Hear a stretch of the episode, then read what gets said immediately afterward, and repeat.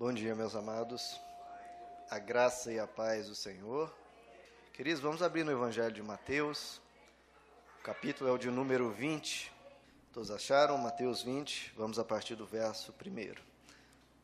Diz assim a palavra do Senhor: Pois o reino dos céus é como um proprietário que saiu de manhã cedo para contratar trabalhadores para a sua vinha. Ele combinou pagar-lhes um denário pelo dia e mandou-os para a sua vinha. Por volta das nove horas da manhã, ele saiu e viu outros que estavam desocupados na praça, e lhes disse: Vão também trabalhar na vinha, eu lhes pagarei o que for justo. E eles foram. Saindo outra vez por volta do meio-dia e das três horas da tarde, fez a mesma coisa. Saindo por volta das cinco horas da tarde, encontrou ainda outros que estavam desocupados e lhes perguntou: Por que vocês estiveram aqui desocupados o dia todo? Porque ninguém nos contratou, responderam eles. Ele lhes disse: Vão vocês também trabalhar na vinha. Ao cair da tarde, o dono da vinha disse a seu administrador: Chame os trabalhadores e pague-lhes o salário, começando com os últimos contratados e terminando nos primeiros. Vieram os trabalhadores contratados por volta das cinco horas da tarde, e cada um recebeu um denário. Quando vieram os que tinham sido contratados primeiro, esperavam receber mais mas cada um deles também recebeu um denário. Quando receberam, começaram a se queixar do proprietário da vinha, dizendo-lhe: Estes homens contratados por último trabalharam apenas uma hora, e o Senhor os igualou a nós, que suportamos o peso do trabalho e o calor do dia. Mas ele respondeu a um deles: Amigo, não estou sendo injusto com você. Você não concordou em trabalhar por um denário? Receba o que é seu e vá. Eu quero dar ao que foi contratado por último o mesmo que lhe dei. Não tenho o direito de fazer o que quero com o meu dinheiro? Ou você está com inveja porque sou generoso? Assim, os últimos serão primeiros e os primeiros serão últimos. Amém, queridos? Vamos orar? Senhor Jesus, essa parábola o Senhor ensinou há dois mil anos atrás e continua ensinando. Que o Senhor possa produzir a boa obra em cada coração aqui, conforme o Senhor quis produzir com seus discípulos. Eis aqui os seus discípulos daqui. Que o Senhor fale conosco, que o Senhor transforme cada coração aqui e nos ensina, Senhor, segundo a tua boa vontade. Nós te pedimos em nome de Jesus. Amém. Podeis assentar, amados. Bom, queridos, estamos aqui diante de mais uma das maravilhosas parábolas de Jesus. Essa aqui é a chamada parábola dos trabalhadores da vinha ou parábola dos trabalhadores da última hora. Nós vemos aqui Deus como dono da vinha, chamando as pessoas que estão desocupadas, que estão sem vida, estão sem significado, estão vazias, que estão desocupadas nas praças. E Deus vai até elas. E o dono da vinha vai até elas, querendo resgatá-las de uma vida desocupada, de uma vida fútil, de uma vida superficial, de uma, via, uma vida praticamente inútil. Ele vai até elas, veja que não são os trabalhadores que vão ao dono da vinha, é o dono da vinha que vai até elas. Essa é sempre a mensagem do Evangelho. É Deus que vem até nós, é Deus que se esforça para nos tirar do nosso vazio e nos levar para a vinha, nos levar para aquilo que é produtivo, para aquilo que é bom, para aquilo que tem significado. O interessante dessa, dessa parábola é que Jesus divide as pessoas em grupos. Há grupos bem, bem distintos aqui. Há aqueles que são os da primeira hora, que o dono da vinha chama logo no início do dia. E esses representam os que se convertem, que se converteram há muito tempo, que se converteram logo no início da vida, né? Ou seja, estão desde o início do dia, desde o início da vida, logo trabalhando para Deus, estão, são religiosos, praticamente nasceram, muitas vezes, num berço cristão. E geralmente tem uma grande dedicação, porque estão trabalhando de sol a sol. Esses, na época, representavam, no, no período de Jesus, os fariseus, os saduceus, aqueles que separaram a vida toda para o serviço religioso. Esses são os da primeira hora, são aqueles que já estão convertidos, trazendo aqui para a nossa realidade, aqueles que estão convertidos há muito tempo, muitas vezes há décadas ou mesmo desde o início da vida. e há aqueles, aquelas pessoas que são os grupo, o grupo das pessoas que se vieram ao longo do dia, das horas intermediárias, ou seja, as pessoas que ao longo da vida vieram a se converter. Não tem tanto tempo assim de conversão, vieram ao longo da vida, ao longo do dia, ali foram chamados pelo dono da vinha. E esses representavam aqui na época os próprios discípulos de Jesus e os judeus que acabaram recebendo a mensagem de Cristo e se tornaram seguidores de Jesus. E aí vem o, o grupo mais que o que mais chama atenção, né, que é o grupo da última hora, que aqui na parábola de Jesus vieram a ser chamados para trabalhar às cinco horas da tarde. O trabalho dos judeus ia apenas até às seis, então eles trabalharam apenas uma hora. Então foram chamados às cinco horas da tarde. E esses são, queridos, aqueles que se convertem, aqueles que vêm para o Evangelho depois de fazer muita lambança na vida. Depois de ter feito, ter tido as experiências mais horrorosas, mais carnais, mais mundanas possíveis. Ou mesmo aqueles que se converteram no fim da vida, no último ano de vida, nos últimos meses de vida. Na época aqui de Jesus, esse grupo representavam os publicanos, as meretrizes, os grandes pecadores da época e os gentios, né, que não são os judeus, os gentios que eram tão distantes e afastados de Deus. Bom, queridos, nessa parábola tudo corria muito bem. Todos foram chamados para trabalhar, todos foram trabalhar, tudo estava ótimo e maravilhoso. Não havia qualquer problema entre um grupo de pessoas e outro grupo. Todo mundo trabalhava satisfeito. O problema começou quando chegou a hora de, da hora do pagamento, a hora de receber o salário. E aí vem o que as escrituras chamam de a graça de Deus, que é escândalo para os judeus e loucura para os gregos escândalo e loucura, porque a graça de Deus é uma generosidade escandalosa. Porque aqueles que mal trabalharam, que mal colocaram a mão na enxada, receberam muito mais do que esperavam. E é isso que Deus faz. Deus, na sua graça, ele nos dá muito mais do que nós merecemos. Isso é chamado a graça de Deus. É uma das fundamentais características do caráter de Deus, junto com o amor, junto com a misericórdia. Essa bondade de Deus, que é uma bondade excessiva, é uma bondosa, ele é bom demais, ele é amoroso demais, ele é acolhedor demais, ele é ajudador demais, a tal ponto que era um, foi um escândalo para aqueles que vieram à primeira hora. Por que você está sendo tão bom assim? Queridos, Deus é muito bom. Deus é infinitamente bom. Não existe um ser humano na história do planeta que tenha tido a mínima compreensão do tamanho da bondade de Deus.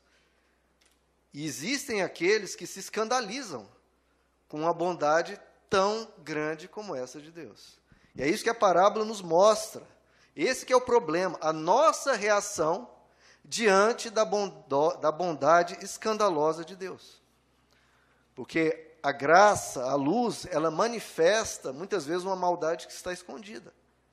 Veja, aqueles trabalhadores da primeira hora, eles receberam o chamado e foram trabalhar. Eles estavam trabalhando, trabalharam de sol a sol, com todo esforço, com toda dedicação, é aqueles que estão trabalhando para Deus, servindo, etc. Só que muitas vezes há uma maldade escondida no coração e ela aparece diante da bondade de Deus, diante da graça de Deus. A graça de Deus, como diz o apóstolo Paulo em 2 Coríntios capítulo 2, é cheiro de vida para a vida, para alguns, mas é cheiro de morte para a morte para outros. Ou seja, diante dessa bondade de Deus aqui que nós vimos, o grupo daqueles que vieram por último celebraram, fizeram festa, se alegraram. Mas os da primeira hora, os ultra-religiosos, que estavam há muito tempo convertidos reclamaram, tiveram ressentimentos, tiveram amargura, tiveram inveja. E isso a gente vê em toda a caminhada de Jesus. Onde Jesus passava, se manifestava duas coisas: alegria e bondade e fé de algumas pessoas, e se manifestava também a maldade, o ódio, né, a ira de outras pessoas. E tudo isso é uma reação diante da bondade de Deus. Veja como é interessante. A bondade de Deus muitas vezes provoca nas pessoas maldade, ódio, porque não querem aquela bondade excessiva de Deus, querem que a bondade seja feita para eles. Mas para os outros, que muitas vezes vieram na última hora ou apareceram de repente, não, esses não. Por quê? Porque tem uma relação de mérito com Deus. E Deus não é assim. Ele dá mais. Ele excede aquilo que nós merecemos. Aquilo que eu já comentei aqui. O sol, ele distribui calor de forma uniforme, de forma indiscriminada. Mas o sol, apesar do calor ser o mesmo para todos, na cera, a cera se derrete toda diante do calor. Mas o mesmo calor do sol na argila, no barro, o barro seca e endurece. Porque daquilo que cada um de nós é feito, se é algo que derrete diante do amor e da bondade de Deus, ou que reclama, que critica e fala: não, Deus, esse aí não merece. Você tinha que estar, estar dando mais para mim, não para o outro. Então existe essa comparação, existe esse espírito de querer dizer para Deus o que ele deve fazer com o que é dele. E é isso que o dono da vinha pergunta na parábola. Eu não tenho de direito de fazer o que eu quero com o que é meu? E ele pergunta em outra versão: São maus os vossos olhos porque eu sou bom? Você reclama, você se fere, se ofende porque eu decido ser excessivamente bom? Veja que Deus está procurando oportunidades o tempo todo para fazer o bem, a quem quer que seja a quem quer que seja. Muitas vezes nós temos essa visão do pessoal da primeira hora, essa visão religiosa e falsa, de que Deus abençoa os bons, Deus abençoa os justos e os outros estão, ó, largados e que Deus não quer saber deles. Não. Jesus diz em Mateus capítulo 5: Ele faz raiar o seu sol sobre maus e bons, e derrama a chuva sobre justos e injustos. E aí Jesus convoca-nos a sermos como Ele, amar até aquele que nos odeia e aquele que nos persegue, para que sejamos filhos do nosso Pai Celeste. Ele faz o bem a quem não merece, queridos. Para muitas vezes, através dessa bondade, constranger o coração das pessoas e trazê-las à verdade, trazer para junto de Deus. Quem mais precisa de sinais, queridos, da bondade de Deus, demonstração da bondade de Deus, é aqueles que não conhecem. Para justamente eles reconhecerem que há um Deus bom que está chamando por eles. Mas os religiosos não querem isso. Quer que aqueles que estão perdidos sofram, sejam visitados por ira e nós sim confortados. E Deus não é assim. Ele manifesta a graça dele. Se você for reclamar da bondade de Deus, seja com justos, seja com injustos, seja com bons, seja com maus, você vai ter muito o que reclamar e vai se ofender com Deus. E Deus vai dizer na sua cara: Eu não tenho direito de fazer o que eu quiser com o que é meu. Os seus olhos são maus porque eu sou bom. Então, queridos, diante dessa graça de Deus, dessa bondade excessiva, muitas vezes a gente vai perguntar: por quê? Deus, por que, que aquela pessoa má ou aquela pessoa injusta recebeu isso e eu não? Pensamento religioso, pensamento do pessoal da primeira hora que não quer que o bem seja feito para os outros. Não, celebre quando a bondade alcançar pessoas, que sempre. Então nós temos muitas vezes no nosso coração, às vezes trabalhando, dedicados desde o início do dia, trabalhando de sol a sol para Deus, muitas vezes, diante dessa bondade dele, nós temos reações contrárias a essa bondade, contrárias à graça. E vou destacar aqui três reações que a gente pode detectar nessa parábola. A primeira é a comparação.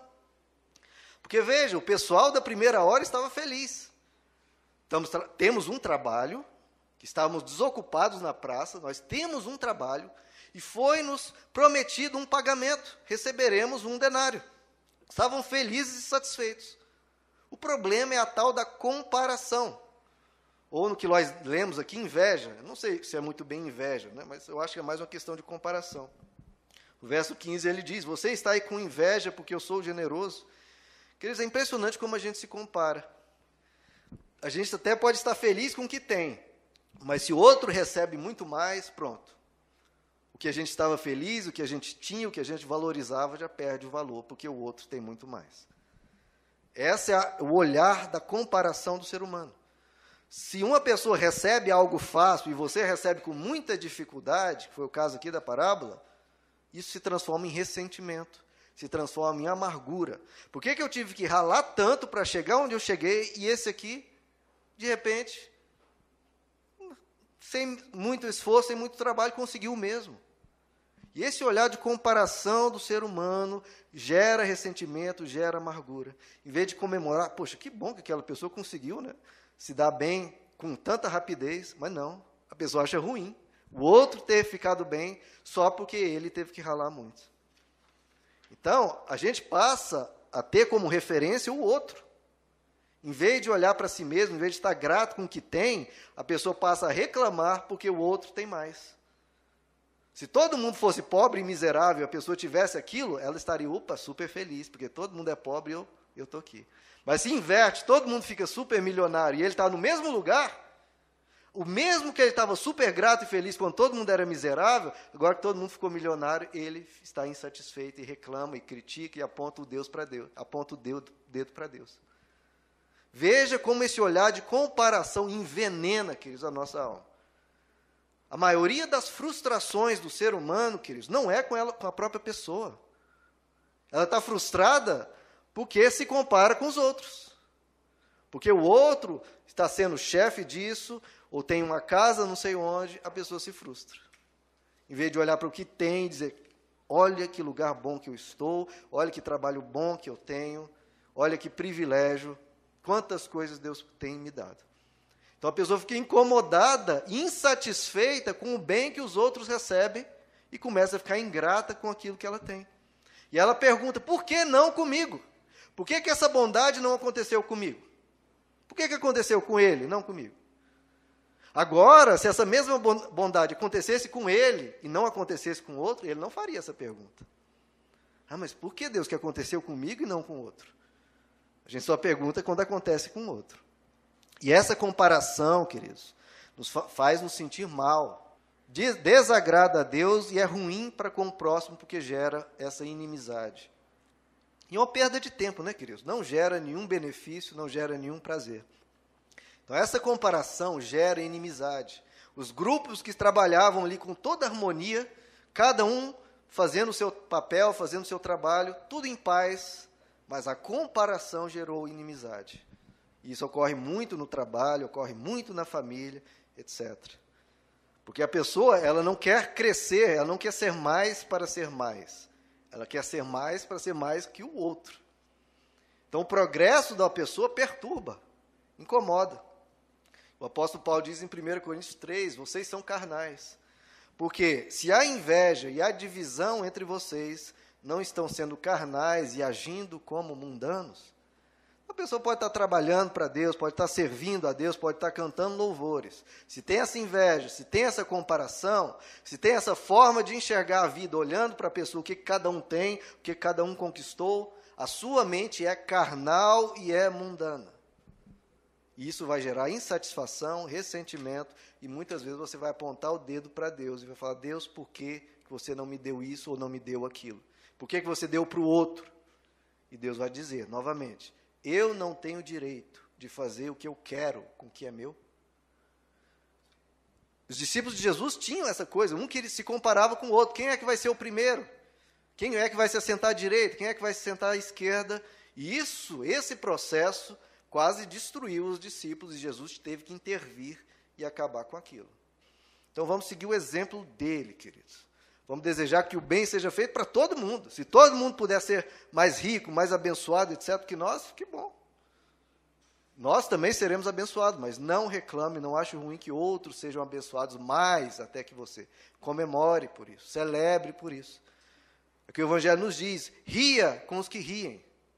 Se um irmão seu foi promovido, recebeu um, uma, uma, grande herança, enfim, recebeu, fez um excelente negócio, ou está prosperando, celebre por causa disso. Não se compare. Ria com os que riem e chore com os que chorem. É aquele que estiver passando uma necessidade, chore por ele, interceda por ele. Então, diga não a essa comparação, que só gera insatisfação. Aquilo que você já ia receber e já estava feliz, perde o valor se você fica se comparando. Então, não a comparação. O segundo ponto aqui, queridos, é a questão que na teologia a gente chama de justiça própria. No verso 11, eles, quando receberam o salário deles, eles começaram a reclamar. porque achavam que mereciam mais. Eles queriam mais. Por quê? Porque achava, achavam que podiam dizer para Deus o quanto mereciam e quanto não, não mereciam. Então veja só que há um perigo nesse tempo de conversão. Quanto mais tempo você tem no Evangelho, anos ou décadas, há um perigo de você começar a ser demandador, de você começar a querer exigir de Deus e começar a querer dar ordens a Deus. Isso ocorre né, na nossa vida cotidiana. Quanto mais familiarizado você está, mais você começa a querer inverter os papéis. É um funcionário seu, ou um empregado doméstico, que está 10, 15 anos na sua casa, ela já fica tão familiarizada que começa a querer dar ordens na casa. Esse é o risco que ocorre aqueles que estão convertidos há muito tempo. Acham que, acham que conhecem tanto o Evangelho, conhecem tanto a Bíblia, que começam a querer dar ordens para Deus, a exigir que Deus faça algumas coisas. Já o pessoal que da última hora estavam tão gratos por terem sido alcançados, tão gratos por terem sido chamados, por Deus ir lá na praça, no vazio da alma deles, e falar: venham. Eles simplesmente estavam gratos, estavam simplesmente alegres. E por que essa diferença, né, queridos? Porque alguns, a gente, à medida que vai passando o tempo que a gente se converteu, a gente começa a achar que merece. A gente começa a achar que Deus nos deve alguma coisa. E o pessoal que vem por último, não, eles sabem que não merece. Estavam desocupados, estavam lá na praça sem fazer nada. Então, eles sabem que não merece. No capítulo anterior, né, no texto imediatamente anterior a esse capítulo 20, existe uma discussão entre Jesus e o jovem rico. E Jesus diz para o jovem rico: Olha, vende tudo que você tem, dá aos pobres, vem, siga-me. E você terá uma herança imensa no céu. O jovem rico vai embora e Jesus diz: Quão difícil é um rico ir ao reino dos céus. É mais fácil um camelo passar pelo buraco de uma agulha do que um rico entrar no céu. E os discípulos perguntaram: se for assim, quem é que vai se salvar? Estamos todos condenados. Quem é que pode se salvar? E Jesus responde: Para o homem é impossível que qualquer um seja salvo. Qualquer um para o homem é impossível. Mas para Deus, todas as coisas são possíveis. Então, querido, se a gente não entender isso, se não entender esse fundamento, a gente não entende mais nada das Escrituras, mais nada. Se você não entender que você não merece, que a sua salvação não era possível por você, ao céu jamais iria se não fosse pela graça de Deus. Você não entende nada e não haverá transformação. Porque os fariseus se arrogavam os super santos que Deus lhes devia, porque se dedicavam, porque se esforçavam e, começam a querer comandar né, a Deus, querem ser don, os donos da vinha. Porque não, eu sou super dedicado, então Deus vai ter que fazer o que eu quero. Então, os fariseus diziam quem ia para o céu, quem não ia para o céu. Ah, essa pessoa aqui está condenada ao inferno. Não, esse aqui vai para o céu. Eles achavam que eles que diziam quem ia, quem não ia. Tinham um coração duro, eram apedrejadores e chamavam as pessoas de pecadores e reclamavam do acolhimento que Jesus dava. E qual foi a resposta de Jesus aos fariseus? Esses da primeira hora, dedicados e há tanto tempo servindo a Deus. O que, que Jesus diz a eles? Jesus diz: Ai de vós, fariseus hipócritas, ai de vós, tanto tempo seguindo, tanto tempo estudando as Escrituras e ainda um coração tão duro. Jesus ainda diz: Vocês não entram no reino de Deus e impedem de entrar aqueles que querem. Veja só, queridos, pessoas há décadas servindo a Deus e Jesus diz: Vocês não estão entrando no reino de Deus. Por quê? Porque tem um coração duro, porque persegue as pessoas, porque humilha aqueles que estão lá fora em vez de ajudá-los a entrar para o reino de Deus. Vocês humilham, vocês ofendem, vocês matam. Jesus os chama de os filhos do diabo, aqueles que estavam no templo dia e noite. Jesus chama, vocês são filhos do diabo. Jesus ainda diz: vocês pegam um pagão que tem a sua idolatria, que vive nas orgias, que blasfema contra Deus, vocês convertem ao judaísmo, trazem ele a ler as escrituras, aprender sobre Deus, abandonar os pecados sexuais e tudo isso, vocês convertem ao judaísmo. Mas depois transformam esses ex-pagãos em duas vezes mais filhos do inferno. Por quê? Porque Os pagãos antes estavam na orgia, na idolatria, na desonestidade, tudo isso horrível, mas traz para dentro da religião e faz da pessoa sem misericórdia de nenhuma, dura, inflexível e má para com todos os que não, não estão ali no templo. Duas vezes mais. Então ficou pior. Isso que é interessante, a pessoa na orgia, na idolatria, na desonestidade fica pior se vem para a religião e em nome de Deus massacra os outros, ofende os outros, persegue os outros e não ajuda ninguém. Fica pior. Já esses que são da última hora, que vêm por último, que a gente vê aqui nas páginas dos evangelhos, vemos eles maravilhando Jesus. E é o comportamento que nós devemos ter. A Ciro Fenícia, Jesus diz para ela: Olha, você pagã, Ciro Fenícia, eu não, que veio pedir uma ajuda de Jesus, Jesus diz: Eu não vou tirar o pão dos filhos e dar para cachorros como você. Jesus fez aquilo não na grosseria dos fariseus, como os fariseus faziam. Ele fez isso provocando ela. Eu não vou tirar o pão dos filhos dos judeus e dar para cachorros como vocês pagãos. E aquela Ciro Fenícia responde: Sim, mas os cachorrinhos comem das migalhas que caem da mesa dos filhos. Então tenha misericórdia de mim, me dê pelo menos migalhas. E Jesus responde: Mulher, grande é a tua fé. Vá, tua filha está liberta do mal. Essa é a reação. Haja como um fariseu, se exaltando e cobrando de Deus e apontando o dedo para Deus. Ele vai dizer: Ai de vós. Agora fale para Deus: Senhor, eu sou um cachorrinho, me dê das tuas migalhas. E Jesus vai dizer: Vá, a tua fé é grande, você já foi liberto. Essa é a razão que Deus espera de nós. Em vez de apontar o dedo e criticar, a gente ser humilde e confiar na bondade dele. Ao centurião, o centurião vem para Jesus e diz: Olha, eu não sou digno que você entre na minha casa. Eu não sou digno disso. Só manda um, uma palavra e meu servo será curado. Jesus diz para aquele centurião, um romano, longe, distante de muitos dos conhecimentos das Escrituras, Jesus diz: Eu não encontrei em Israel, em nenhum lugar, uma fé como essa. Que diz: Eu não sou digno, Senhor. Se você vem diante de Deus e fala: Senhor, o Senhor me deve, porque eu te obedeço, eu estou nos cultos, eu dou o dízimo, etc., você tem que me dar isso. Aí você vai encontrar um Deus um pouco batendo de frente a essa arrogância. Agora, se você diz, Senhor, eu venho à tua casa, eu não sou digno de pisar aqui, eu não sou digno de ouvir esses ensinamentos, eu não sou digno que você entre na minha casa e abençoe o meu lar, mas eu te peço, tem misericórdia, Senhor. Peço, vem com a tua graça e me socorre. Aí é uma oração totalmente diferente, queridos. Zaqueu, ele sobe numa árvore para ver Jesus, envergonhado por ser tão corrupto, tão desonesto. Jesus vem e vai, vai até a casa dele e fala: Não, vamos, eu vou almoçar com você. E aí Zaqueu diz: Hoje eu dou todos, metade dos meus bens aos pobres, e aquele que eu roubei eu vou restituir quatro vezes mais. Jesus diz: Hoje entrou salvação nessa casa. Porque não debatem, não criticam, não reclamam de Deus. Eles agem e se humilham diante dele. É muito estranho isso, queridos. É muito estranho. Com o tempo de convertido, muitas vezes, muitas vezes começa a crescer dentro de nós essa exaltação, essa justiça própria, você achar que você que é o cara, porque está há 10, 20 anos na igreja, porque está sempre nos cultos, você começa a se exaltar. Jesus diz que aquele que se exalta será humilhado. A pessoa começa a achar que Deus lhes deve alguma coisa. Eu preciso e quero e, e vou e eu exijo que eu receba mais.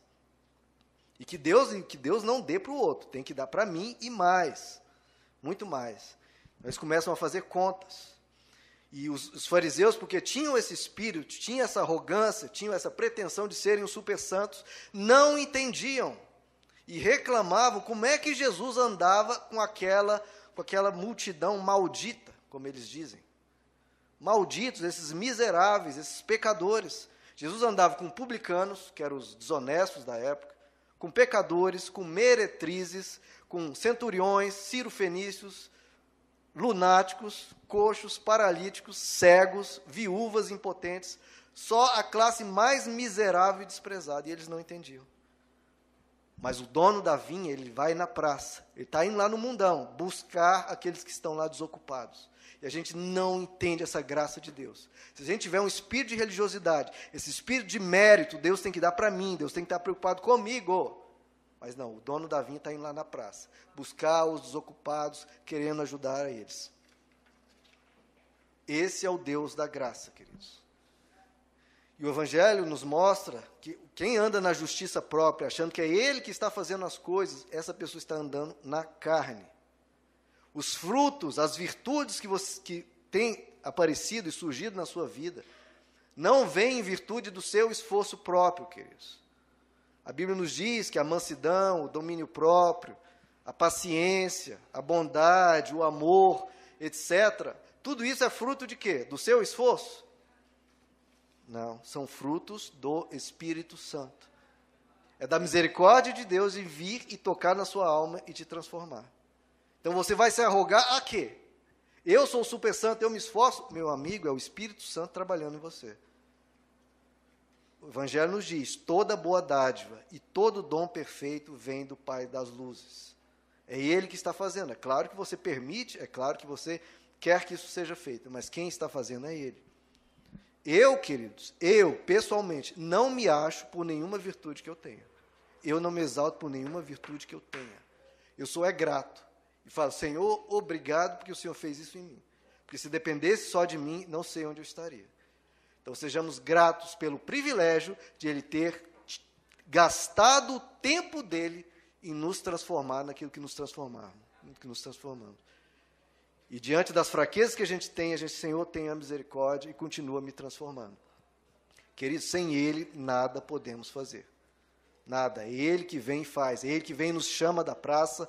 É Ele que faz produzir em nós tudo que está sendo produzido. A gente precisa saber que nós dependemos da graça. Nós dependemos dele. O apóstolo Paulo, depois de muitos anos de convertido, ele, em vez de cair nesse espírito de fariseu, ele, pelo contrário, mantinha a humildade. E ele batia no peito, lá em Romanos 7 dizia: Miserável homem que sou, quem me libertará do corpo sujeito a essa morte? E ele fala: Graças a Deus por Jesus Cristo, nosso Senhor, porque agora já não há mais condenação para os que estão em Cristo Jesus. Porque por meio de Cristo Jesus, por meio dele, a lei do Espírito da vida me libertou da lei do pecado da morte. Então a gente não pode se exaltar, a gente não pode se arrogar, porque é Ele que faz, é Ele que nos chama. E a gente precisa se considerar o maior beneficiado por essa injustiça santa dele em abençoar injustos. Por meio do único que foi justo, que é Jesus, ele vem e nos transforma em justos, porque ele é justo e justificador de todos aqueles que creem. Então, se você reclama ah, Deus está sendo excessivamente bom, essa pessoa não merece, você também não merece. Então se reconheça o maior beneficiado por essa injustiça santa dele. Porque se não fosse por ele, queridos, todos ficaríamos lá na praça, desocupados e sem ter o que fazer. Se ele cometer injustiça, queridos, vai ser em nosso favor. Sempre. É o que a palavra de Deus nos diz. Não há comparação entre a dádiva que Deus tem para nós e a nossa transgressão. A dádiva, ela transborda. Lá em Romanos 5, o apóstolo Paulo explicando. A morte, ela reinou sobre o mundo inteiro, porque todos pecaram. Agora, se a morte reinou sobre o planeta inteiro, muito mais a imensa provisão da graça reinará em vida por meio de Jesus Cristo. Porque onde abundou o pecado, superabundou a graça. Então é isso que nós não merecemos nada. É porque diante do nosso pecado que é abundante, vem a graça que é superabundante, cobre tudo e nos abençoa e nos alcança. Essa santa injustiça de Deus de nos dar muito mais do que merecemos. Então, não pense e não se exalte, porque senão o seu coração vai ficar envenenado. Não. Tenha sempre a humildade de saber que Deus te abençoa muito mais do que você merece. E o terceiro ponto, queridos, que é uma coisa que às vezes não aparece, e é muito interessante nessa parábola, se vocês forem observar lá, é, o dono da vinha combinou pagar um denário com o pessoal do primeiro, da primeira hora. Combinado uma hora. Um denário. Mas com os outros grupos, O dono da vinha não combina nenhum valor. Aos grupos intermediários, da nove, meio-dia e às três horas da tarde, ele diz: Olha, vou lhes pagar o que é justo. E para o pessoal da última hora, ele nem combina valor nenhum, nem diz que vai ser algo justo. Ele só simplesmente diz: Olha, vão para a minha vinha e trabalhem. Não mencionou nada, não disse nem que ia pagar alguma coisa. E eles foram assim mesmo. Então tem três tipos de acordo: o combinado, que é um denário, o justo e o que nem falou se ia pagar ou não, não tinha nenhum valor estipulado. Então veja só, até nós sermos alcançados, nós estamos à toa, estamos vazios, sem significado, sem sentido e sem propósito. E esse último grupo entenderam isso. Eles não quiseram saber quanto iriam, iriam receber, simplesmente foram. Agarraram a chance de sair de uma vida vazia. Eles estavam desocupados o dia todo e eles não tinham nada a perder simplesmente confiaram que o dono da vinha, que é Deus, lhes daria o que ele achasse que devia, mas confiaram na bondade desse dono da vinha. Então, bem-aventurado aquele que não faz um contrato com Deus, que faz um combinado com Deus e cobra de Deus aquilo. Não, a pessoa que vai e confia. Eu confio, deixo nas mãos de Deus, e Ele vai me dar o que Ele achar que eu, que eu preciso e que Ele deve me dar. Quem tem um acordo com Deus recebe o que foi acordado, ali um denário. Agora, quem não tem nenhum acordo, quem não tem exigências e cobranças a fazer, espere que você vai receber algo muito mais do que você esperava. A justiça de Deus é tão injusta, queridos, entre aspas, que ele não remunera, ele doa. Ele nos dá, como a palavra de Deus nos, nos diz, infinitamente mais do que pedimos ou pensamos. Isso se você não tem um contrato. Se você tem um contrato e faz exigências e cobra, aí você vai receber o estipulado, a remuneração, o mérito que você merece. Não é? Porque a pessoa diz, exige, Deus, eu faço isso, eu faço aquilo, eu faço aquilo, então me dá o que eu mereço. Deus vai dizer, tá bom, eu te dou o que você merece, toma aí essa merrequinha. Agora, se você fala, Senhor, eu confio na tua misericórdia, me dá conforme a tua graça, me dá conforme a tua bondade. O, o, profeta Daniel faz uma oração assim: Senhor, nos abençoa, não segundo aquilo que nós merecemos, por favor, mas nos abençoe segundo a tua misericórdia. Esse que não faz contrato com Deus, que não faz exigências, fala, Senhor, me abençoa, conforme o Senhor acha que deve que não aponta o dedo para Deus, mas fala assim: Eu sou grato pelo que eu tenho, sou grato pelo que você vai me dar, e eu confio na tua graça. E, esse, e essas pessoas, como aqui das últimas horas, vão receber muito mais do que pensavam e muito mais do que mereciam. Porque o relacionamento dele com Deus não é baseado num contrato, num acordo trabalhista, mas é baseado na graça dele. Qualquer acordo que você faça com Deus, queridos, é em prejuízo seu. Porque, como eu disse, ele faz infinitamente mais. Então, se é infinitamente mais, é mais do que qualquer acordo. Então, que a gente coloque isso diante de Deus, queridos. Que a gente busque a Ele pelo privilégio de tê-lo. E a gente confie na graça de Ele nos dar aquilo que Ele acha que Ele deve. Porque se você tem um acordo com Deus, tem essa relação de mérito, de exigências, se acontece, por exemplo, algum acidente no trabalho, entre aspas, a culpa é de quem?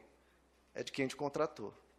As pessoas que têm essa relação de mérito com Deus, ocorre algum problema, um acidente, uma doença, vai culpar Deus. Agora, aquele que está sempre grato porque foi chamado da, do vazio e da vida inútil e foi alcançado e foi transportado do reino das trevas para o reino do Filho do seu amor, as pessoas já está grata por onde está. E aconteça o que acontecer, ela está com Deus, está grata e Deus vai só abençoando. Então, o relacionamento baseado em contrato, em demandas. Olha, eu faço Deus, você me dá.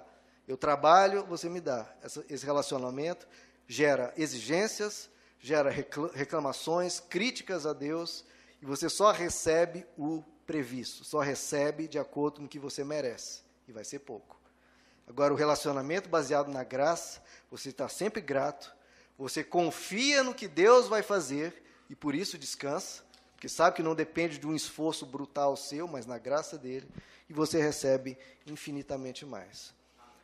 Então, o que Jesus nos clama, nos conclama aqui, queridos, a gente cometer a irresponsabilidade de confiar não nos nossos méritos, mas na bondade dele de nos dar muito mais. O justo, ele anda pela fé. Pela fé, crendo que Deus é bom. E aí vai receber desproporcionalmente, vai receber muito, muito mais. Que a gente, que ele seja surpreendido. Os da, da primeira hora receberam aquele tanto, pronto, é, já era o previsto. Aqueles que foram sem demanda, sem exigência, quanto é, quanto é que Deus você vai me pagar? O que, que você vai fazer por mim? Porque tem gente que vem para a igreja assim. O que, que você vai fazer por mim? Vai resolver esse problema? Vai, o que, que o senhor vai fazer? Deixa eu ver o que compensa. Agora, aquele que não, que confia, não, eu estou indo porque ele me chamou. E é para servir a Deus, essa pessoa vai ser surpreendida recebendo muito mais. Eu, eu assisti um, um episódio de um seriado que eu achei muito interessante. Porque a gente acha, muitas vezes, que te esquece que o grande objetivo de Deus é transformar o nosso coração. É transformar o nosso coração. Primeiro, não se comparando, como nós vimos, que se comparar a pessoa se frustra, perde o valor muitas coisas da vida e não se alegra com o bem dos outros. A gente não deve se exaltar diante de Deus, diante das pessoas, mas pelo contrário, ser grato por ter sido chamado. E não ter nenhuma relação trabalhista com Deus, de exigências, de, desse tipo de relação com Ele.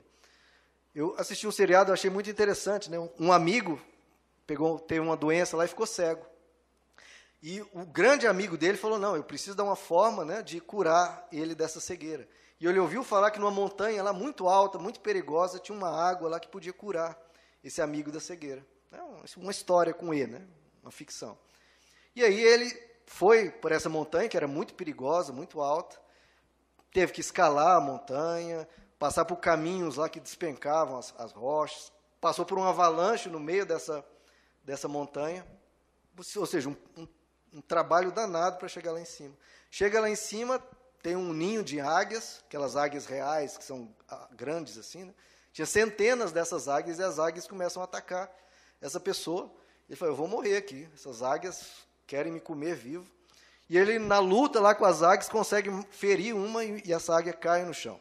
E as outras pousam na frente dele, preparando o próximo ataque. E ele vai, pega aquela águia que caiu e fala: Poxa, amiguinho, desculpa, eu só estou querendo te assustar porque eu quero que vocês me deixem em paz. Meu objetivo não é machucar vocês. E solta aquela águia. Aí as demais águias vão, se levantam e abrem um caminho para ele e ele passa. Para pegar a tal da, da água que cura lá. Então veja só, que na vida é assim, a gente acha que os principais obstáculos, as principais dificuldades, é a gente escalar os obstáculos da vida, é a gente passar por por caminhos perigosos, a gente sobreviver às avalanches da vida, mas o principal desafio que Deus tem para nós é a gente manter o coração bondoso, é a gente ter um caráter conforme o de Deus e ser bom sempre. E é o que Jesus mostra nessa parábola. Muitas pessoas acham que o mais importante é levantar a mão e responder ao chamado do dono da vinha. Opa, eu aceito Jesus como meu Senhor e Salvador e se convertem vêm para a igreja. Outros acham que o mais importante é estar lá na vinha, trabalhando, produzindo, gerando frutos na obra, etc. Os dois pontos são indispensáveis, né, fundamentais, óbvio, né? Mas mesmo aqueles que responderam ao chamado, mesmo aqueles que estão trabalhando na vinha, muitas vezes, quando o coração dele é comparado ao coração do pai, quando o coração do pai chega e o, e o filho se ofende, então, responde ao chamado, trabalha, mas não teve o coração transformado. E aí, problema. Porque Deus quer, queridos, o que Ele mais quer é a transformação do nosso interior, essa mudança de dentro para fora. A gente ter um coração como um do Pai, sempre bom, sempre celebrando a bondade para bons e maus, justos e injustos. E Jesus disse: se vocês fizerem assim, vocês serão filhos do vosso Pai celeste. Ele quer mudança interior sem inveja, sem comparações, sem exaltações que humilham o outro, que despreza o outro, e sem relações de exigências com Deus. Esse coração transformado é o que o dono da vinha espera de nós. Vamos ficar de pé, queridos? Vamos orar, Senhor Jesus.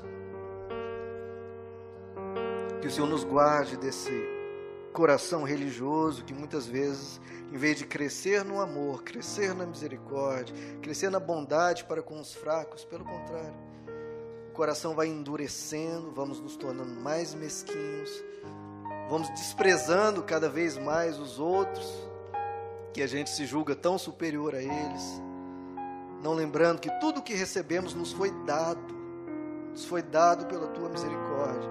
E é um privilégio ter sido alcançados antes. Porque se nós encararmos servir no teu reino como um trabalho, a gente vai ficar reclamando. Mas se a gente encara termos vindo para a igreja, para o evangelho como um privilégio, a gente vai falar que bom, Senhor, que o Senhor me alcançou há tanto tempo. Obrigado que o Senhor nos chamou no início do dia. Porque quanta desgraça passaria por nossas vidas se nós tivéssemos passado, sido chamados só às cinco da tarde. Há muitos que são chamados às cinco da tarde, que a gente tem todo um amor para acolhê-los, porque eles ficaram desocupados, ficaram no vazio e fizeram tanta lambança na vida. E a gente, em vez de reclamar, não, que a gente os acolha e os ajude a serem curados. E que o Senhor faça muito, muito, dê muito a eles, Senhor, para ajudá-los a restaurar a vida, que foi tão comprometida por tanto, tanto pecado. E que o Senhor trabalhe no nosso coração, Senhor, para ter esse relacionamento de humildade diante de Ti. Sempre dizendo, Senhor, Senhor, nós não somos dignos, Senhor. Não somos dignos de ter o Teu nome nos nossos lábios. Não somos dignos de ter esse ensino do Evangelho. E nós, a gente vem aqui com essa sede. Não que o Senhor precise de nós, porque tem pessoas que encaram assim: ah, Deus precisa de mim. Vou lá na igreja para quebrar esse galho de Deus. Coitado, ele está lá sozinho. Esse espírito de fariseu, os trabalhadores da primeira hora, que saia do nosso coração para sempre.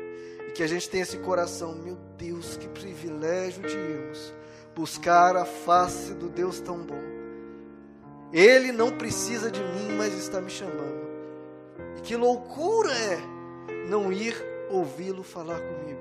Que loucura é não responder o chamado, sair da praça, onde ficamos desocupados e vazios, e suscetíveis a todo tipo de desgraça, na alma, no coração, no espírito, na família. Que privilégio nós podemos responder a esse chamado e buscar a Ti, e a estar com o Senhor trabalhando, crescendo, desenvolvendo, aprendendo. Que o Senhor nos dê essa humildade, dizer: Senhor, tem misericórdia de mim. Senhor, nós somos como cachorrinhos, que das tuas migalhas que são superabundantes, o Senhor nos abençoe tremendamente a nós, os nossos familiares.